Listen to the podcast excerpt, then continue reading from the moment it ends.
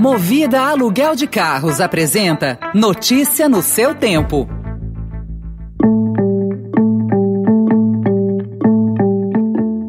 Olá, seja bem-vindo, seja bem-vinda. Começa agora mais uma edição do Notícia no seu Tempo. Esse podcast é produzido pela equipe de jornalismo do Estadão para você ouvir em poucos minutos as principais informações do jornal. Entre os destaques de hoje, o orçamento prevê investimento de 44 bilhões de reais. É o menor da história. PSB impõe condições ao PT para a aliança Lula-Alckmin e a decisão de São Paulo em prorrogar o uso de máscaras. Esses são alguns dos assuntos que você confere confere nesta terça-feira, 21 de dezembro de 2021. Estadão apresenta Notícia no seu tempo.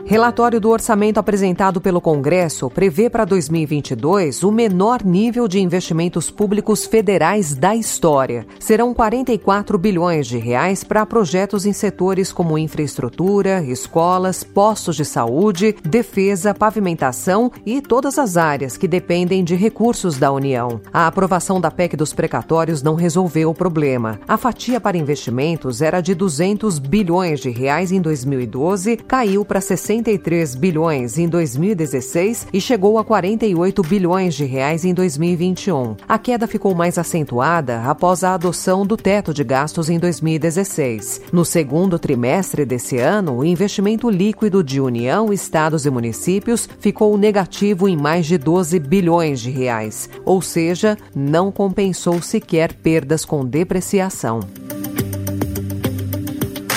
Na política, o presidente nacional do PSB, Carlos Siqueira, e o ex-presidente Lula se reuniram ontem para discutir uma possível chapa formada pelo petista e o ex-governador Geraldo Alckmin como vice. Siqueira já convidou Alckmin para se filiar ao PSB, mas quer o apoio petista em cinco estados: São Paulo, Rio Grande do Sul, Pernambuco, Rio de Janeiro e Espírito Santo. O dirigente socialista disse ao Estadão que o PT ainda não se mostrou aberto para as demandas apresentadas pela legenda. Diante da contrapartida, considerada cara pelos petistas, Lula disse, segundo relatos de participantes, que seria importante colocar o PSD no arranjo. A ideia é convencer o estucano a se filiar ao partido de Gilberto Kassab para ser seu vice.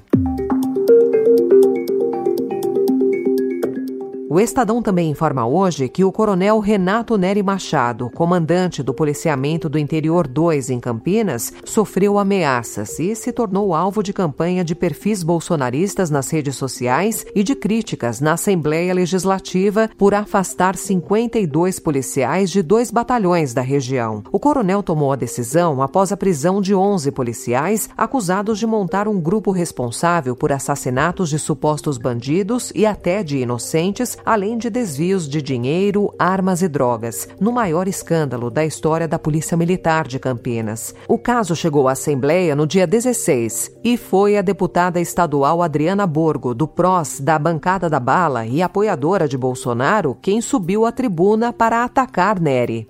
E hoje eu não podia deixar de expressar aqui a minha indignação a um comandante, Coronel Nery, que um problema lá na unidade, né? É, com alguns policiais que na verdade não se sabem quais. Uma caguetagem lá de um sem vergonha, de uma porcaria, de um mala, né? E começou o inferno astral na vida daqueles policiais. O comando da Polícia Militar informou ontem que continuará firmemente a cumprir sua missão constitucional de servir e proteger a sociedade. O Estadão procurou a deputada, mas não a encontrou.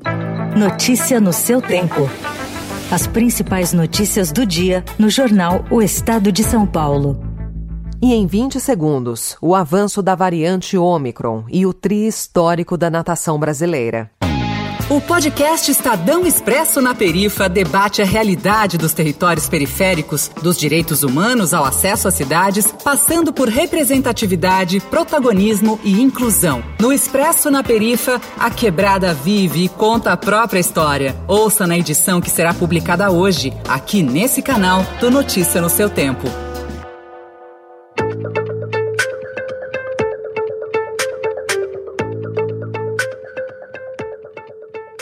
Governo federal atendeu a decisão do Supremo Tribunal Federal e editou ontem uma nova portaria que oficializa a necessidade de comprovante de vacinação contra a Covid para entrada no país, tanto por meio aéreo quanto terrestre. Brasileiros e estrangeiros residentes não vacinados podem optar por uma quarentena de no mínimo cinco dias, que se encerraria com a apresentação de um teste negativo para o coronavírus colhido ao fim desse período. A condição não vale para estrangeiros não residentes no Brasil. Todos os viajantes devem apresentar teste negativo no momento do embarque. E como foi anunciado no sábado, o Ministério da Saúde publicou ontem nota técnica que determina a redução do intervalo de aplicação da dose de reforço da vacina contra o coronavírus para quatro meses. O documento também estabelece agora uma quarta dose do imunizante, que será aplicada quatro meses depois da terceira em todos os imunocomprometidos acima dos 18 anos. Em São Paulo, o governo decidiu prorrogar a obrigatoriedade do uso de máscaras até 31 de janeiro. A decisão considerou a disseminação de novas variantes, especialmente a Omicron, e o aumento de casos de gripe. A emissora CNN, o secretário estadual de saúde de São Paulo, Jean Gorenstein, explicou a decisão.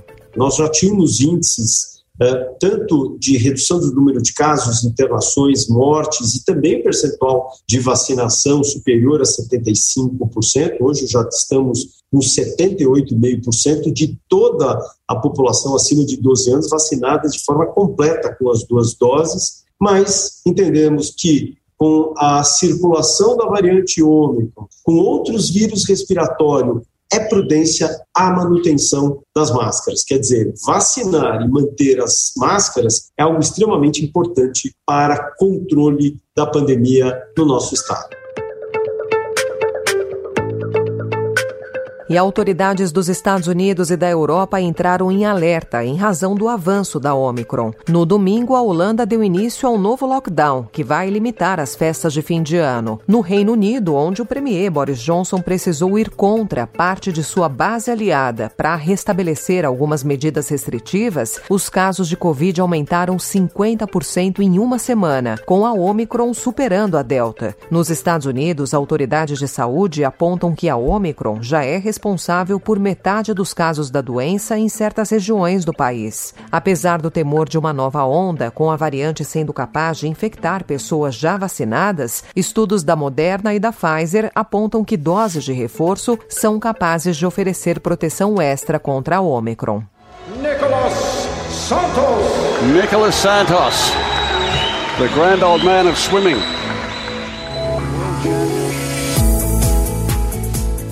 E para encerrar, uma boa notícia: o brasileiro Nicolas Santos alcançou um feito histórico ontem no Mundial de Natação em piscina curta. Aos 41 anos, ele conquistou o tricampeonato dos 50 metros borboleta da competição que está sendo realizada em Abu Dhabi, nos Emirados Árabes Unidos. Ele havia vencido em 2012 e 2018. É a primeira vez que um nadador ganha por três vezes essa prova. Essa foi mais uma edição do Notícia no seu tempo, com apresentação e roteiro de Alessandra Romano, produção e finalização de Felipe Caldo. O editor de núcleo de áudio é Manuel Bonfim. Obrigada pela sua companhia até aqui e até amanhã. Você ouviu Notícia no seu tempo. Notícia no seu tempo. Oferecimento Movida Aluguel de Carros. A vida é para ser movida. Saiba mais em www.movida.com.br.